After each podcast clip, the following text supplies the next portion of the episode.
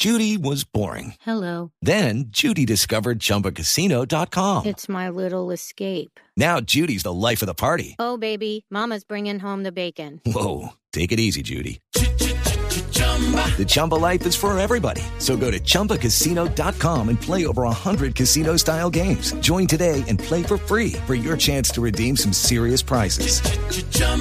ChumbaCasino.com. No purchase necessary. Void where prohibited by law. 18 plus terms and conditions apply. See website for details. Pía, Nelson Asensio vino y nos invitó a cine, pero yo no quiero ir con él, yo quiero ir contigo. ¿Qué es lo que está pasando con esa película, Rush? Pues eh, la película Rush, Pasión y Gloria, es una película de Ron Howard, un director norteamericano, ganador de dos premios Oscar, ganador de Apolo 13, por ejemplo. Y él quiso convencer a los grandes estudios de Hollywood de hacer una película sobre la vida, la rivalidad de Nicky Lauda, el conductor de Fórmula 1, y su rival inglés James Hunt todos los estudios de Hollywood le dijeron que no, que estaba loco, que era una película imposible de hacer. Y él consiguió eh, el dinero y por la vía del cine independiente hizo un peliculón que se estrenó recientemente en Inglaterra y en Estados Unidos y se estrena el 18 de octubre acá. Y creo que los amantes de los carros, los amantes de la pasión, los amantes de las historias eh, que, que conmueven al ser humano van a van a darse pero sopa y seco con esta película hicimos ya una una presentación privada y, y los comentarios de la gente son excepcionales porque Ron Howard tuvo que reconstruir un Fórmula 1 el protagonista es Chris Hemsworth yo no sé si ustedes recuerdan pero es el que hace de Thor es un tipo churrísimo en primer Sí. lugar grandotote, guapísimo, tuvo que perder 34 libras para caber en esa carcasa, porque eh, tú me corriges, Ricardo, pero creo que son dos carros muy angostos, muy chiquitos, escasamente habitáculo, chiquitos, sí. como que se puede acomodar. O sea, hace creo que 40 años era mucho más difícil el tema.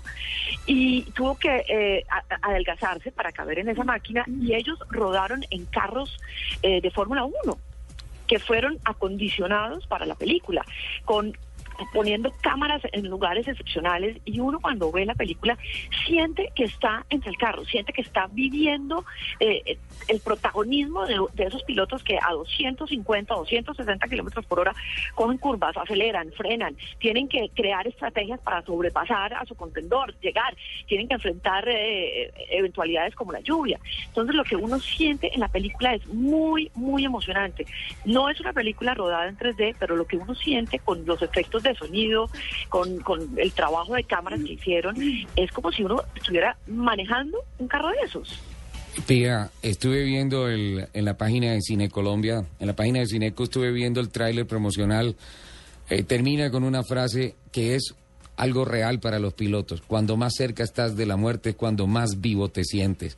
Y déjame decirte que recordando las imágenes de aquel Gran Premio de Alemania en Hockenheim, en, ah, en Nürburgring, perdón, en 1976, es, es, es impresionante la puesta en escena, es impresionante la igualdad de los carros, el sonido de aquella época. El significado Es- exactamente el momento. es, es increíble eso y además te digo una cosa, es increíble también cómo se parecen los actores, cómo los, los, los pusieron tan parecidos a Nicky Lauda y a James Hunt. Eh, exactamente, que era Es- la parte que nos mm, faltaba meter en contexto. Claro. Es prácticamente la vida de Nicky Lauda, que fue el que se accidentó en 1976 en ese Gran Premio de Alemania frente Sí. a James Hunt. Eran más o menos que, eh, de- ¿qué pelea por, por estos días? Eh, Schumacher y Montoya en un momento determinado. Eh, sí, Sí. Pues, pues eh, eh, ustedes tienen, tienen toda la razón. El, eh, el protagonista, el coprotagonista, que es Daniel Brühl, es un actor alemán. Que es Nicky Lauda en la película. Que, que representa a Nicky Lauda. Él visitó a Nicky Lauda y dicen que fue muy simpático ese encuentro porque llegó hablando como Nicky Lauda y se puso unos dientes falsos no, para imitar un poco la dentadura de Nicky Lauda. Que, que- parecía como un ratoncito. porque claro, en algunos lados le dicen el conejo, el conejo Lauda. Entonces él llegó con, con, con, con, eh, con esos dientes postizos y hablando con el acento austriaco de Niki Lauda y que él se toteó la risa, lo abrazó y le dijo, mire, se ganó el papel, no, no, no tengo que enseñarle nada, usted me ha mostrado cómo era yo hace 40 años. Y creo que el parecido que logran es, es impecable. Luego del accidente, porque Niki Lauda eh, sufre un accidente y se desfigura totalmente, eh, estos momentos tan dramáticos de él en la clínica eh, también se viven en la película. Y no le vamos vamos a dañar a los espectadores el final, pero Nicky Lauda se recupera y vuelve a las pistas y luego se enfrenta a James Hunt y le dice, mire, creo que usted ha sido mi gran contendor, pero he vuelto porque quiero volver a ser su rival. Entonces, Ah, eh, en ¿eh? un sentido también de amistad, de un colegaje bien entendido, creo que eh, James Hunt es también el culpable de que Nicky Lauda haya sobrevivido a un accidente fatal, porque él quedó atrapado en su carro casi durante un minuto, viviendo un infierno prendido en llamas. Entonces, todo eso lo, lo muestra la película y también creo que hay algo del sentido humano de, de estos personajes que poco conocemos, porque, eh, claro, ya hace 40 años la gente quizás no tiene a estos grandes héroes, ídolos, de verdad, cuando eh, tú me corriges, Ricardo, se vivía otra historia del, Sí. del- del- del automovilismo. De heroísmo.